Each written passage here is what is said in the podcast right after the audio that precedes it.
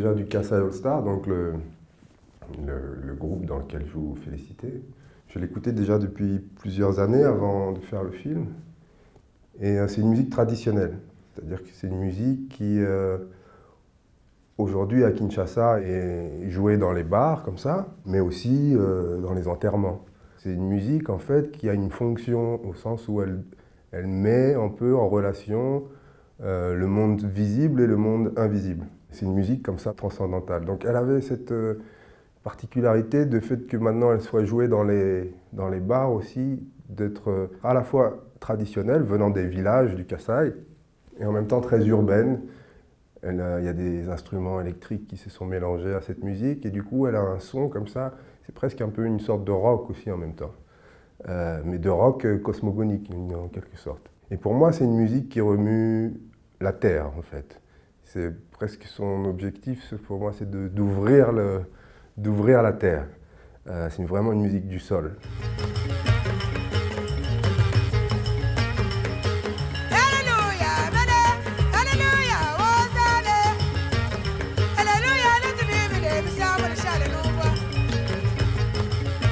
Et donc elle faisait vraiment partie du film comme étant une représentation de la ville aujourd'hui africaine, de la ville, de ces grandes métropoles.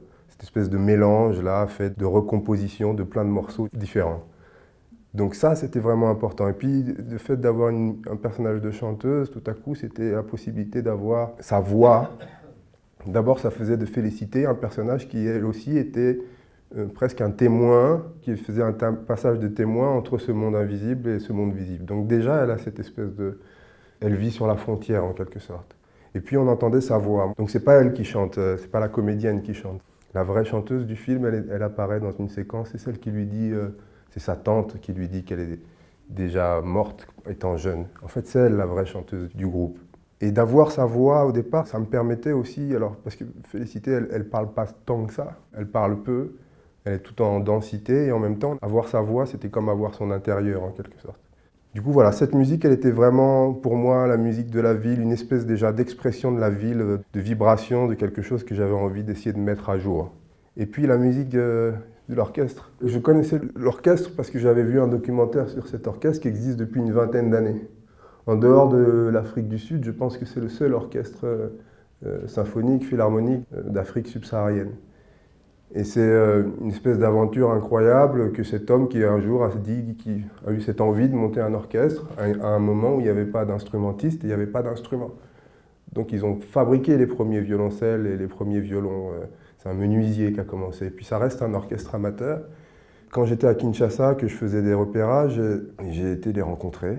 Et euh, j'ai eu cette sensation incroyable euh, en les entendant, de me réconcilier après avoir passé une journée difficile, parce que la ville de Kinshasa, parfois, elle peut être très dure.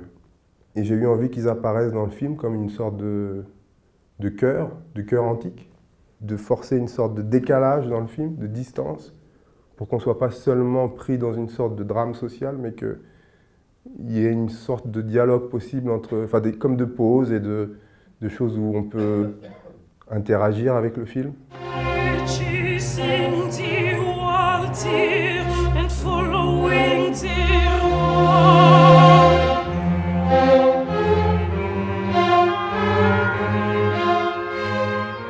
J'aurais envie que ce soit deux musiques contemporaines qui à la fois sont ancrées dans leur tradition, mais deux musiques contemporaines se, retrouvent. Et puis il y en a une donc, qui est vers la terre, il y en a une qui regarde vers le ciel, donc ça me paraissait dialoguer extrêmement bien ensemble. J'aurais amené des partitions qu'ils ont accepté de travailler et de réorchestrer complètement pour 80 euh, musiciens, parce que certains des morceaux, par exemple le, morceau chanté par la soprane est un morceau normalement pour voix et orgue. Euh, donc un compositeur laiton. Ils l'ont réorchestré complètement, c'est devenu aussi de la musique congolaise d'une certaine façon.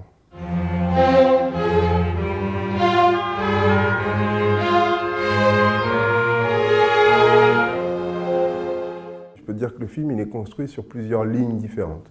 Donc il y a la musique euh, symphonique, il y a la musique euh, Casa All Star, il y a ce qui se passe avec Cécité, chaque personnage a sa ligne, il y a la nuit, il y a la ligne documentaire aussi à l'intérieur du film. Et chaque ligne, en fait, avait à peu près le même motif, en quelque sorte. Et euh, le travail a consisté à enlever des morceaux pour essayer de faire en sorte que cette histoire se raconte sur chacune de ces lignes, sans jamais se répéter, mais euh, comme en résonance, en fait, en quelque sorte. Donc après, c'était un travail assez empirique, vraiment de, matière, euh, où voilà, il fallait essayer de sentir à quel endroit ça résonnait le mieux, ou c'était comment ça se répondait. La première partie du film est une narration assez classique dans sa dramaturgie. Et puis après, c'est plus un travail d'écho. C'est plus une chose qui pourrait ressembler à de la musique. Et à comment ça se répond euh, tout en étant sur des objets très différents. Ce que fouti, salé, opération.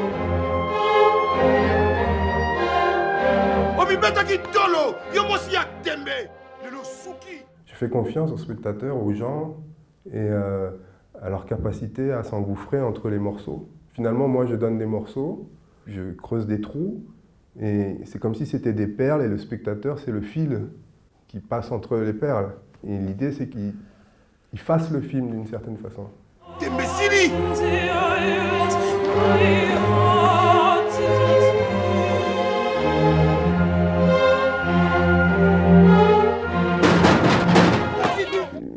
L'essentiel du film est tourné à Kinshasa. Les scènes de nuit dans cette espèce de forêt sont tournés au Sénégal parce que le Sénégal participait euh, financièrement, parce que je suis sénégalais, et qu'il fallait une tournée au Sénégal. Du coup, on a tourné ces nuits là. Euh, la moitié de l'équipe était sénégalaise aussi. Mais ça nous a permis aussi de faire de cette euh, espèce de forêt un, espace autre. Et puis en France, on a tourné, on a tourné juste l'Ocapi. L'Ocapi est français. il a ses papiers, il est, il est en règle.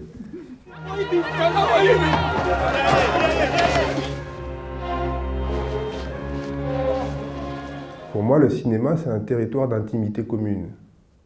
L'une de mes premières rencontres avec le cinéma, c'est un film de, Ozu qui s'appelle Le Gosse de Tokyo, que j'ai 12 ans et que je vois des enfants qui me sont intimement proches dans un film en noir et blanc, muet et japonais. C'est un espèce de choc que tout à coup, d'apprendre des choses sur moi-même qui viennent de l'autre côté du monde. Et eh ben, je pense qu'on peut avoir ce même sentiment en écoutant de la musique ou en, regardant un tableau. C'est un territoire d'intimité commune, donc peu importe où on le fait finalement. Et moi j'espère qu'on regarde toujours Félicité ou Tabou, etc., non pas comme des Quinois, comme des gens de Kinshasa ou comme des Congolais, mais comme une autre possibilité de soi-même.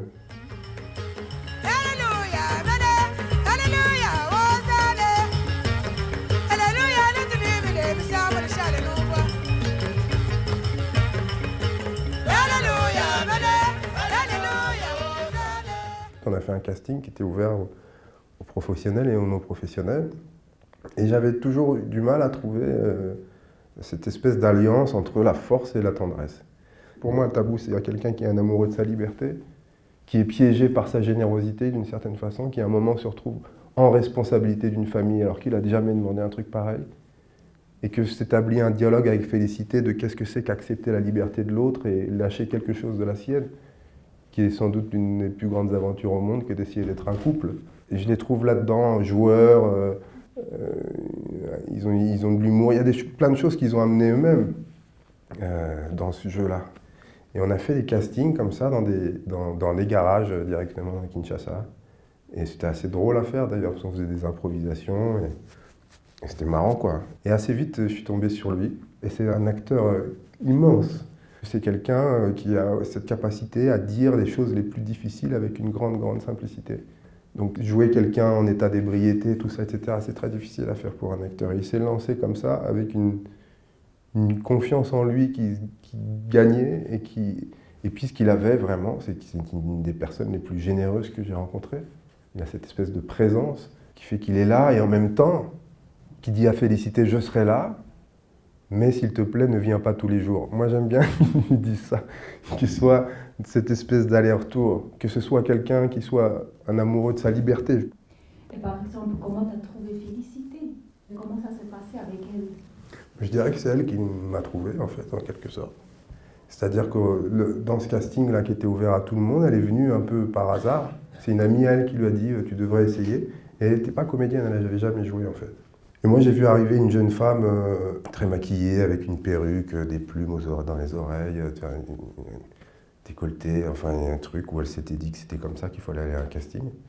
Et donc je l'ai vue, je ne me suis pas du tout dit que c'était félicité, je lui ai fait tout de suite essayer un petit rôle, celui de l'infirmière. Et elle a été tout de suite euh, d'une grande force. Elle avait cette capacité, de transformer les situations en moments extrêmement concrets. Et euh, donc je lui ai demandé de revenir, en, en, si elle voulait bien accepter d'enlever tous les, tous les artifices. Et elle est arrivée transformée. Elle n'a cessé de montrer une puissance extraordinaire. Et moi, j'ai mis peut-être six mois pour accepter que c'était elle, féliciter. Et à chaque fois que je la revoyais, c'était dans le but de la virer. Moi, j'avais dans l'idée, dans la tête, une petite femme frêle. Et là, j'avais un camion. Euh... c'était pas du tout, c'était pas du tout l'idée.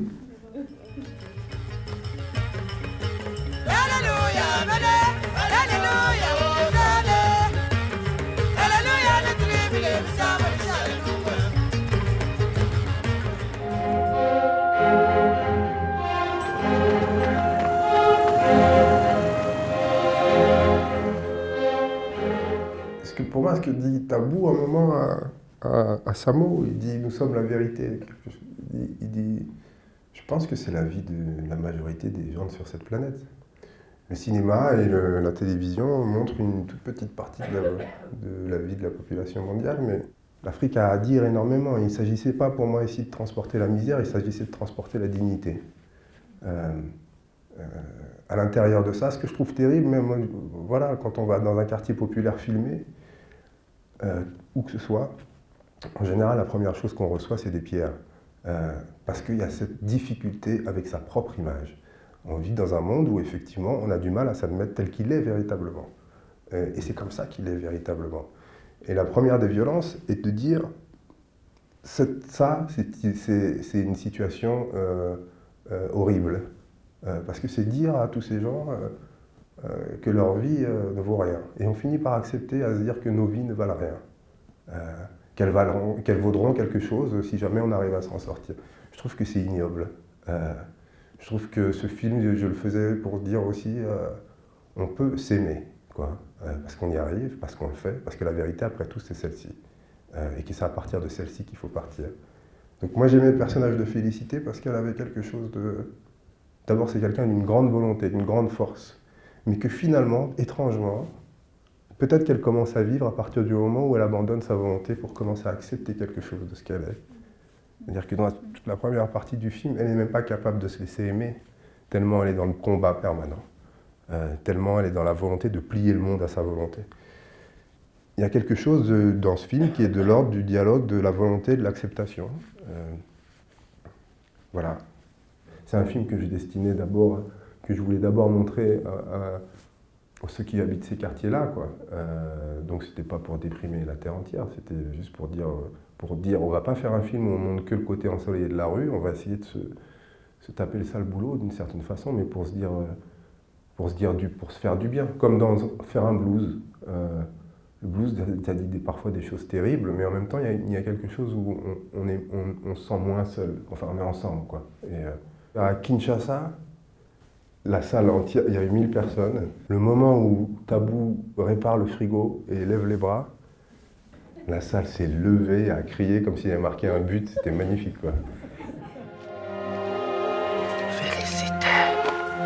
Mon maman, c'est sur Kabate.